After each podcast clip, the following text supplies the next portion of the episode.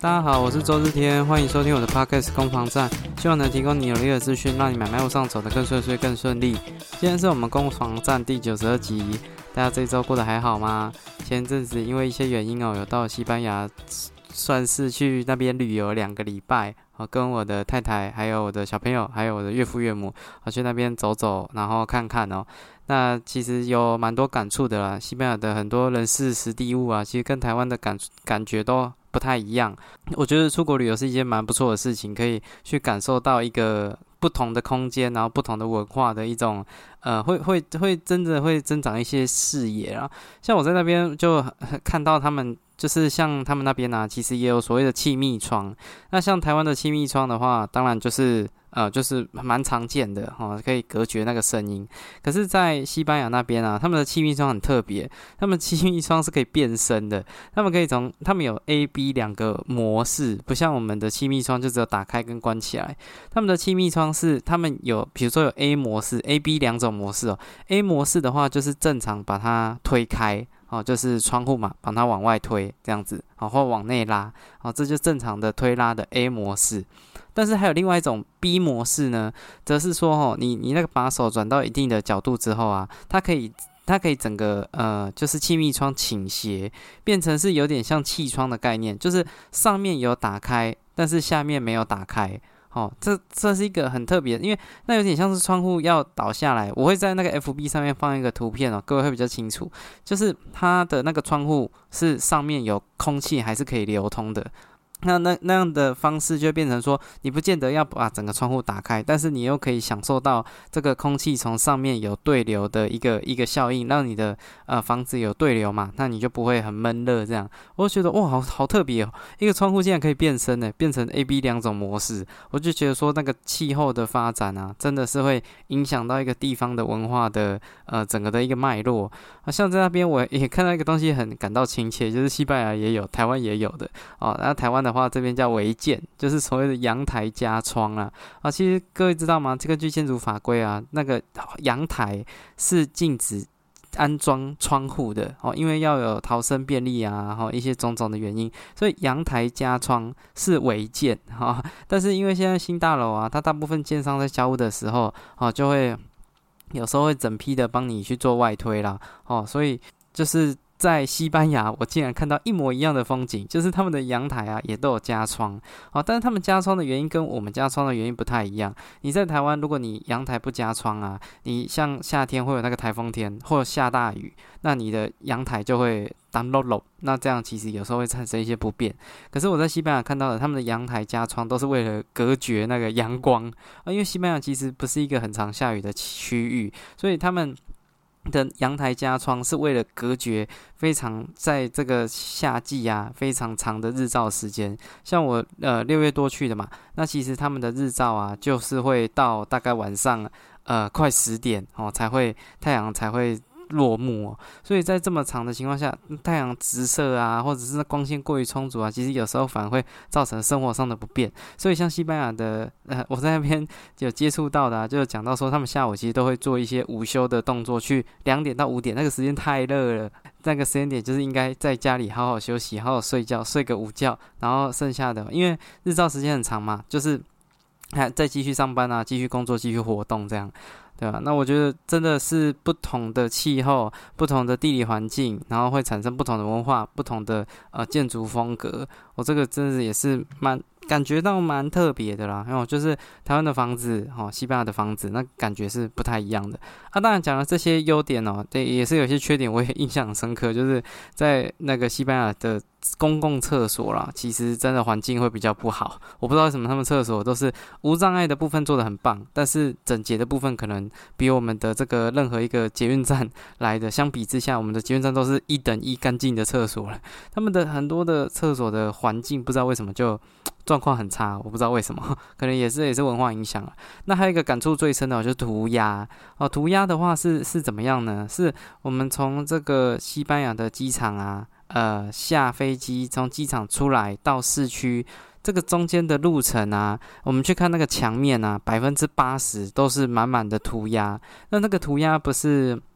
啊政府去规划的，或艺术家去规划的，那个就是就是涂鸦。的人去把它涂鸦、去喷漆涂鸦，都是很多的文字。哦，那其实看起来美观上面是有点打一个问号了。好，但是呃，这个图样是无所不在哦，从下飞机一直到市区都一直看到到处都有涂鸦。哦，那后来问了才知道说，哦，其实除了那个政府机关啊，或者是古迹啊，有维有在管理维护的这些外墙这些区域以外，像你如果是私人的店家啊，像我们在那个商店街。啊，不是商店街，徒步区啊，哦，那边的那个徒步区，观光的徒步区就很像西门町的这种徒步区哦，都是车子不能进来的。那里所有的私人店家的铁卷门全部都被涂鸦，那个不是店家涂的，那个都是外外面的人去去涂鸦、去喷漆的哦，所以。就是造成这很很特别的这种涂鸦的文化了。那当然喷的漂亮，就是看起来很很酷，这样很厉害。但是喷的不漂亮，就会在美观上面哦。其实我相信也消耗掉他们很多的公共资源呐。那简单来讲呢，就是。我觉得如果今天要去欧洲旅游，西班牙是一个蛮推荐的一个国家。那那不管是物价啦，或者是那种风土民情，我都在这边都是蛮推荐的。那如果有有意愿的、有有兴趣的，也可以私信给我，我可以呃提供一些呃近期去的一些呃感受哦。那也许会给你一些心得，或一些感想，或一些建议啊，也许对你的旅游会有一些帮助哦。OK，那我们就开始这个今天的攻防战九十二集啦。这好久没有跟大家讲新闻了，一回到台湾呢，就看到蛮多哦事情的发生哦。呃，先讲一个悲剧啦。哦，这个悲剧现在还在大家为他集气，希望他能度过难关啊。就是在六月二十四号的时候，竹北新竹县。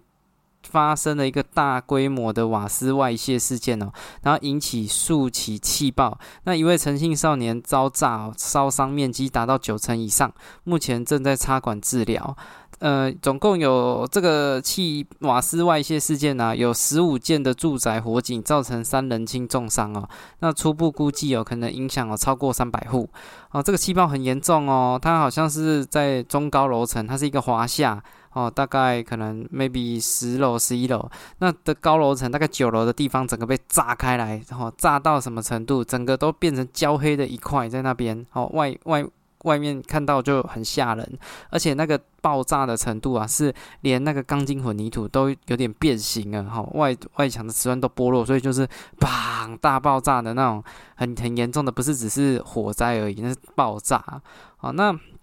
根据这个新竹瓦斯公司表示哦，是因为异物侵入管线啊，有东西跑到管线里面了啊，造成这个问题。可是呢，呃，这个民传大学建筑系的呃专任教授呃王介巨表示哦，呃，会发生这样的事故啊，其实。不应该不是单纯的这个异物入侵哦，因为其实在这个天然瓦斯输送的过程里面呢，有很多管制的点哦，所以照理来讲，如果有问题的话，应该会发现，或者是有一些机制哦，可以把它挡下来。可是问题是，这个状况很，这这次这个事件很诡异，它是某一户然后爆炸到整个变形。如果照理来讲的话，真的是呃瓦斯公司讲的异物入侵，应该是连锁爆炸，可能大家都都炸开来了，那是一个很可怕的事情，一环接一环，嘣嘣嘣嘣。嘣，可能从那个加压站到这个住宅哦，会有更多的地方哦，这个这个有破坏的状况。可是问题是没有啊，它就只有那一户哈，就那特定那几户特别严重，所以这是一个很诡异的事情。其实还是要再持续的去调查啦，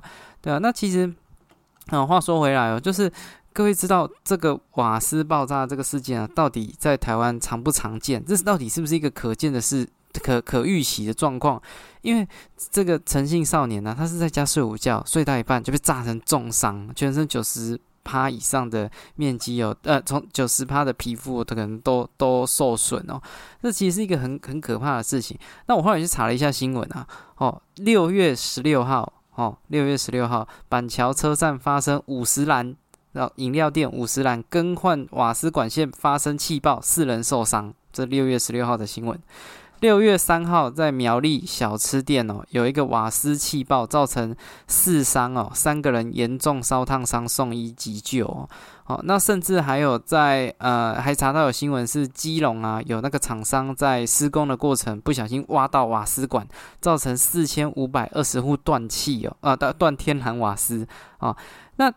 就代表说，其实这样的瓦斯的这个公安事件啊，其实比想象中的好像还容易发生，所以一定要有一个自我觉察的能力啊，在这边就给大家一些建议。那呃，当然一个最简单的方式哦，就是你一定要去侦测一下这个瓦斯的浓度到底高低的状况哦，所以。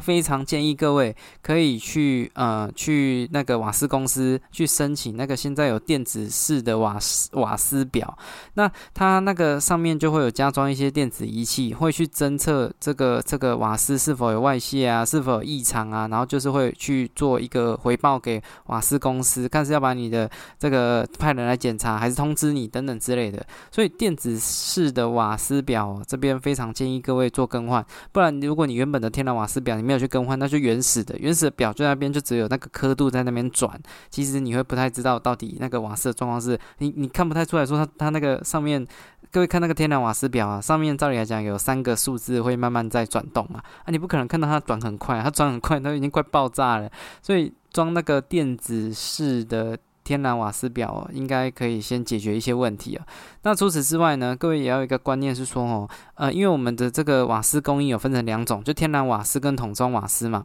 那天然瓦斯的主要成分其实是甲烷，那它是比空气轻的，所以如果天然瓦斯有有泄漏的状况，它会往上飘。哦，会往上飘，会散到空气之中，消失不见。哦，但是如果是液态瓦斯，就桶装瓦斯啊，桶装瓦斯的这个这个外泄啊，它的成分是丙烷跟丁烷，那这两个成分是比空气重的，所以如果是桶装瓦斯有问题的话，是会沉在这个这个。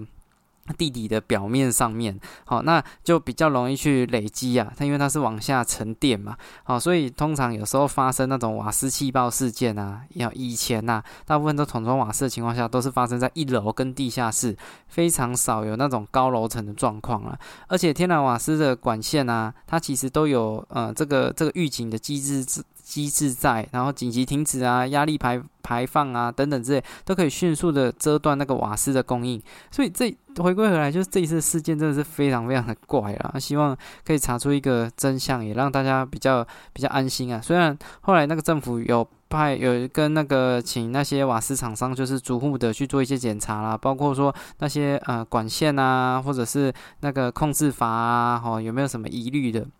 可是这都是事后的事情啊，那只能说哦，就是第一加装你家的那个瓦斯表，请更换到最新。第二，如果瓦斯公司说要来做这个定期的检查，哦，请务必要配合，务必要配合，因为有些东西那个真的就是要更新了，哦，那个是汰换品，哦，不要说很久很久才才让瓦斯公司来检查一次，那可能就是来不及换，会出一些问题。那第三就是，当然有怪味的话，有那个瓦斯外泄的味道，请一定要谨慎处理啊，不要说哦，有些有那个我查到那个苗栗小吃的，啊，他就打开电风扇要把。那个瓦斯吹出去，然后你一开电风扇通电，然后火花砰，那就爆炸了，哈。所以如果有那个味道，有奇怪的味道，一定不能轻举妄动啊。那尽量哦，最后则是说你的管线要在通风的位置，因为不管是呃这个桶装瓦斯或者是天然瓦斯，你如果它能尽量外泄在空气之中，就不会累积嘛，不会累积就不会爆，比较爆炸机会会比较低呀。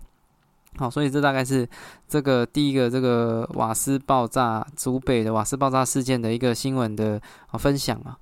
第二，第二则则是这个七月一号房地产啊，有三个相关的政策哦，呃，在七月一号会上路哦。那这有三个，第一个就是平均地权条例修法正式通过啦，啊，这正式上路啦，哈。那第二个则是这个扩大租金补贴的专案，哦，租金补贴二点零。那最后则是这个社会住宅包租代管四点零，哈，这个包租代管行驶一段时间了，啊，做一些改版哦。好，那呃，我首先先讲一下这个平均地权条例啊，这个当然我已经讲了很多次啦，啊哈哈，就是主要是针对这个预售屋的这个禁止转让，还有司法人禁止购买住宅哦。那这个事情大概如果你还是不太清楚的话，没有关系，你可以听我的九十集，或者是八十五集、八十三集、七十三集里面都有讲到这个部分哦。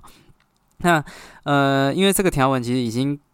陆陆续续谈了快两年了，哦，所以现在这次上路其实影响也很有限呐，哈，一个事情跟你讲，一直两年内一直跟你讲说要发生要发生要发生的，如果你再不去预应或处理，那当然就呃就就就这个事情就会对你会有一些冲击嘛，好，那当然这个东西，因为它当初就是这个这个在讨论修法的过程里面说不溯及既往嘛，所以在这以前取得的预售物都还是可以去做转让的，所以影响就是相对非常非常的有限呐。啊，只是要补充一点哦，就是因为它有禁止司法人，也就是这种公司行号了，去购买住宅不动产。为什么要禁止公司去购买住宅不动产呢？因为他认为公司啊，他并没有一个居住的需求啊，你不会有一个哦，我是我是这个呃国泰银行，然后我要住在一个房子里面，不可能嘛？你是一个公司行号，你。本来就不会有买住宅的居住的需求在，那你买住宅到底是为了什么？哈，所以在这个情况下呢，就是会禁止这个公司行号司法人哦去购买这个住宅不动产呢。哦，那嗯，这会有一些案件会受到一些影响哦。各位知道吗？像呃台北市啊，会有一些那种透天啊规规栋诶。透天啊，哦啊，它同时是透天一到四楼，但它同时又在这个交通的主干道上，所以它是在我们这个中介用语叫透电啊，透天店面。它既是透天的这种住宅，但是又有店面的店效。哦，那像之前有那个嘉德糕饼店哦，呃，花了这个一点七五亿哦的现金买下台北市万华地区哦有一个屋龄五十八年的四层楼透天，那。如果今天是在呃七月一号以后啊，他们要买，可能就会有困难的，因为公司还，因因为你买一个透天，其实像这种透天店面，它在呃在判定上面，它是认为它是住宅哦，那你你如果用这种公司行号去买这个透天店面，哦，买这个住宅，那就是不被允许的，哦，所以。像这样的计划就会直接泡汤哦，所以像这种呃老旧商圈哦、老旧市区那种核心地段的那种，不管是什么夜市啦，好像之前那个那个师大夜市啊，哦一那个一楼的店面也被勒令停业，因为它是住宅哦，就那个师大商圈为什么会有点没落？呃，就是因为他们让他就是以住宅为主啦，哦，造成说很多的店家没办法做生意。啊，那在这个情况下，那你既然是住宅，那法人当然就不能去做购买嘛，因为法人没有哦这个住宅的需求，所以像这种四大夜市的这个勒令停业的噩梦哈，之后会在各商圈冲击哦，像这种六米向内单一产权的透天住宅哦，未来将会越来越难以转手，好，越越来因为。这个这种产品啊，通常总价又很高，因为它有土地哦，又有这个建物哦，那使用面积又很大，所以它总价很高的情况下，通常不见得会用个自然人的名义去做购买，很多真的都是用法人的名义去购买这些透电的啊，就会面临到一些问题啊，哦，这是可能的影响之一哦。那另外除此之外呢，呃。什么样的产品，这些呃法人哦，这也有可能会买呢？就是那种豪宅的产品，因为。各位知道，有些那种能力很强的客户啊，他不想要让他的名字出现在呃这个不动产的登记上面，所以他可能会成立一个公司哦，然后去买这个不动产，然后再透过公司，他可能呃他自己本身有一个母公司嘛，然后成立一个子公司，子公司去买这个房子，然后再可以从母公司跟子公司做买卖啊，做交易，做透过做账的方式，然后可以去做一些资产的配置啊。好，那只是说。现在在这个七月一号平均地权条例正式呃修修法正式上路之后呢，这个也也没有办法去进行了嘛。呃，不管是豪宅市场或者是透透天店面的市场啊，可能都会受到一些影响了。好，这是这个条文的补充哦。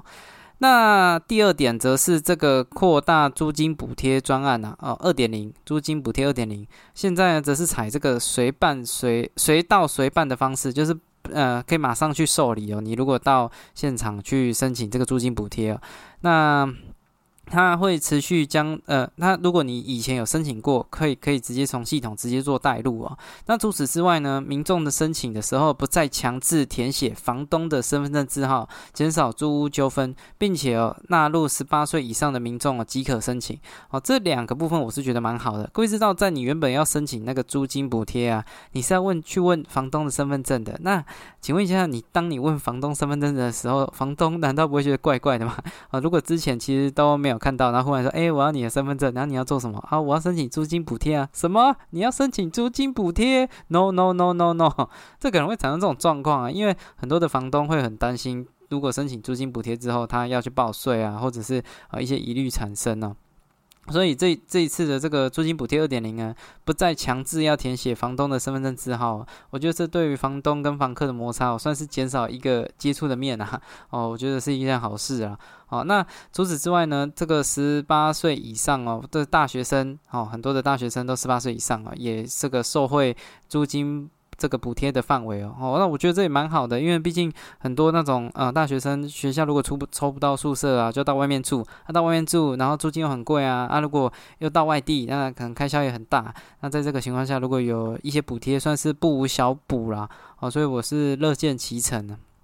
那只是说我自己看待这个租金补贴二点零的这个脉络啊，我个人认为啦，哦，各位房东们，未来未来，你不要再想说。呃，要怎么去逃税了？你还是想想看，怎么样合理的加税哦？可能会不，当然这样讲有点风险啊。就是说，照理来讲，这些税金是不能转嫁到啊这个租客身上的。可是我要表达的是，市场上本来就自有一个机制在，房东当然可以决定他要租多少钱。如果这些税金对于你的成本哦是。是感受到有一些压力的，那就看你的租金怎么去做调整啊。哦，合理报税、合理涨租哦，我觉得是未来的一个趋势。因为你防不胜防啊，你一直不希望你租客去申请租金补贴，这是已经是变成趋势了。那你要想说不报税，这也已经是过去的思维了，这个都不会，都会越来越困难呐。从这整个脉络，未来会不会有租金补贴三点零、四点零、五点零、六点零？哦，天天晓得啊。但是不管怎么样，这个租赁的市场。曝光是已经是不可逆的趋势了，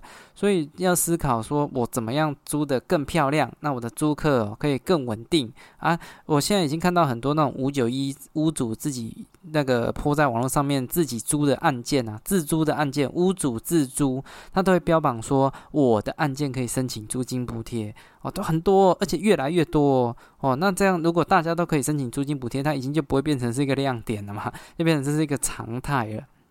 所以我认为，哦，尽量啊，看是怎么样合理报税，啊，合理的涨租，哦，然后去去看怎么去规划这种产品会比较适合了。好，那最后一个政策则是这个社会住宅包租贷款四点零啊。那呃，七月三号开始，由国家住都中心及地方政府陆续开办。那目标则是扩大到八万户哦，而且长者啊可以呃私宅换公宅啊。那这个是什么意思呢？就是因为其实有些长辈啊，他身上是有不动产的，但是他也因为身上有不动产，所以他可能没有办法去申请所谓的社会住宅，因为身份的资格不符合嘛。可是他的那个。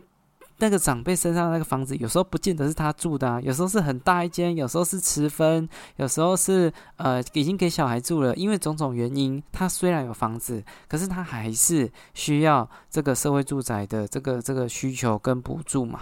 那这次这个包社会住宅包租贷款四点零，也有把这些缺口去补上了，希望让这个保障哦更全面性的，让呃需要的人哦可以租到房子哦，那可以让整个租赁市场比较健康健全了。所以从这。这些政策，我感受到的是，政府其实真的是有在租赁上面去，呃，去费一些心思哦。那也希望这些政策可以真正帮到需要帮助的人。还是那老话一句，如果有那补贴可以申请的，或者是呃有些东西可以对你有利的，真的尽量去申请啊，尽量去申请，不要说什么啊，申请那个对对房东造成困扰啊，到时候会有些什么问题，这个是房东本来就应该要去承担的。就算你不申请。房东租给其他人啊，他可能还是会申请啊。如果你是会雇房子的一个好租客，那你去申请，我觉得也是天经地义的了。好，大概这个是七月一号开始的一些有关于政府住宅的一些施策的整理。OK，最后一则哦，哦，最后一则是扯保全泄露四十个社区各资给房仲获利百万，遭判十个月。这个是讲到说哦，有一个呃。本应该是保护大楼的大楼住户的保全啊，利用了职务之便哦，收集住户各资，贩售给房中业者。这名在台中担任大楼保全的陈姓男子，在上班时间接触房仲业者，得知房仲会使用一种俗称“小白机”的资料库来查询哦住户的个资。陈姓男子哦，就利用职务之便收集住户资料，并购买小白机做资料整合，再以日租、月租及买断等方式提供给房中业者。好，那这样的话，跟会员收取两千到三万不等的费用，目前已经获利达百万哦。然后被抓到的时候，呃，好像人还在车上，忽然就被抓到，可能被警方跟监已久了。那到底什么是小白机呢？哦，他讲到说，防重业者开发会用一种小白机。小白机呢，其实就是一个有有那个各资的笔电呐。哦，它有灌一些软体在里面，然后你用那一台笔电就可以啊查到很多。不同的人的这个个资啦，那其实像这样的新闻啊，早在二零二一年的八月啊，就有这样的新闻出来哦，是由这个新北检调哦啊去搜查北北桃三个县市哦，总共一百零五处的房仲营业处哦，并且约谈了六十个六十二个人到案，那发现所有安装小白机的笔电哦，高达七十台，那其中有六十五支。呃，手机哦都有购买小白机的这个这个讯息在里面啊。那全台总共一亿八千万的民众房产各资啊，这些全部都铺露在呃这些呃这些房仲的眼前呐。而且这个这个资料库非常非常详细哦，甚至包括说现任总统哦蔡英文跟前任总统马英九跟前前任总统。陈水扁啊，这三任的总统啊，他们的各自居住地点、啊经历啊、哦工作等等，都全部都一清二楚哦。所以，呃，像这种滥用各自的非法的房仲开发行为啊。呃，时有所闻呐，哦，是这这个其实已经行之有年了啊。你说问我有没有哦？我不好意思，我没有用过这东西。哦，所以我讲的有些可能不足的，还希望有些呃，这个这个听众可以帮我指点一下哦。但是就据我知道了，哦，就是我遇到的是有一些呃朋友啊或客户都。遇到中介用完全不知道什么方式打电话开发他，哈 啊问问他说电话哪里来的，他都讲得不清不楚哦。那其实像这种呃电话的各自的收集啊，我们当然可以分成说合法的管道跟非法的管道啦。那其实合法的管道又分成说这个主动跟被动啦。说什么叫合法的管道？呃，今天其实很多时候都是客户啊，在某些平台有去授权，可以运用他的个资啊，可以知道你在载 APP 啊，或者你在呃用 Line 啊，或者是一些线上的一些行为，他都会讲到说啊，你同意我们运用你的个资，夹在那个众多文字里面的某一行，所以你今天授权给 A 公司的时候，那个 A 公司的相关后面的企业可能都可以运用你的个资，所以在这个情况下，你的电话是真的蛮容易会被。找到的，哦好，找到的，哦，因为你只要有授权出去就有可能嘛，只是说，呃，没有人去做这个整合，因为你可能，你可能给 A 公司嘛，那一般你的电话给 A 公司，给 B 公司，你没有想象说他们中间会有去一些串联呐，所以，呃，合法的这种呃各自的收集，除了客户本身啊，自己主动提供以外，也有一些是被动的。比如说，你泼在五九一上哦，你有泼在网络上哦，曾经自书自售哦，自租，你曾经有在网络的足迹上面留下你的个人记录，那这个也是。啊，可以去被使用的，可是有一些就是属于非法的啦，哈，非法的就像这种小白机的这个这个网络卖各自的这种会诊啊，还有一些那种软体是联动那个信用卡的。各位知道，银行其实也会有各自外泄的状况哦。我曾经就有听到，呃，就是中介啊，他只要知道名字，哦，那他就他就可以去查说他办的信用卡的呃的状况，然后就可以从办信用卡那边就会有个人资料哦。那我就觉得很可怕，其实。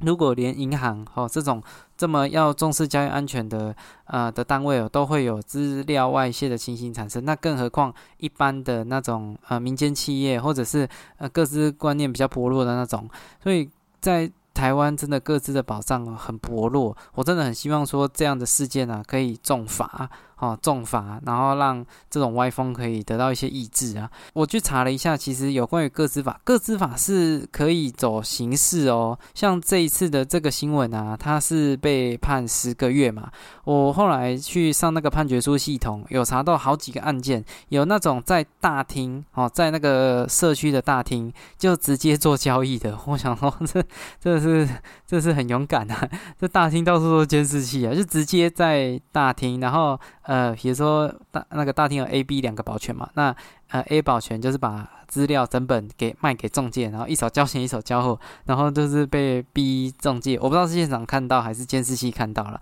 然后就被啊更正了，诶 A 保全跟房仲做交易，然后 B 保全就是全程录录影，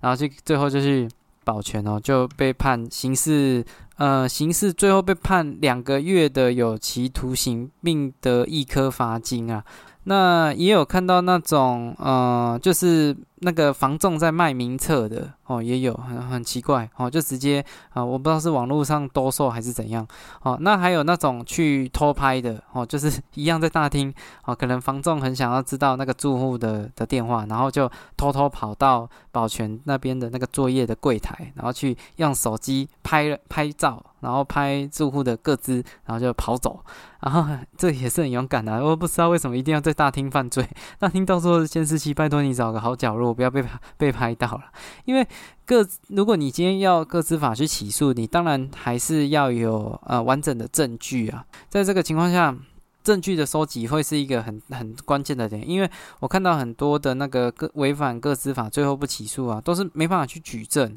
有一些就有一些就会讲说，哦，我的兴趣就是收集住户资料，我没有我没有去卖，我没有卖，好啊，结果在。就是手上的证据啊，没有办法，真的看不出来他有卖，我没办法确定他一定有卖。那因为刑事的判定会比较严苛嘛，我们是采无罪推定啊。就算你有看起来就是你做的，可是我如果没有办法直接证明这件事情就是你做的，我也是要要当做你是无罪啊。所以在这个情况下。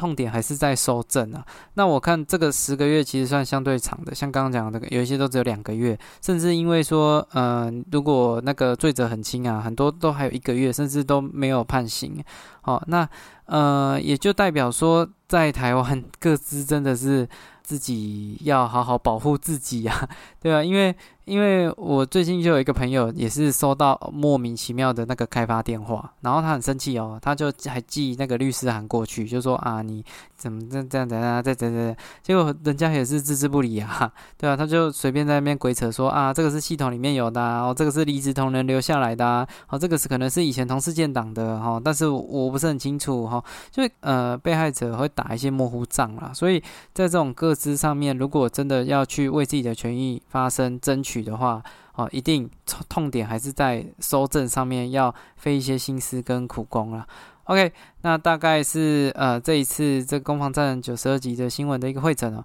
那也希望这样的节目呈现形式你会喜欢哦。最后倒数八集，如果你喜欢的话，再帮我这个订阅、那分享哦，那或者 FB 按赞啊，IG 私信给我，那我都会非常的开心。那回到台湾了，我们这个节目还是会好好的把这八集做完。OK，啊，那我是周日天，祝你有愉快的一天，拜拜。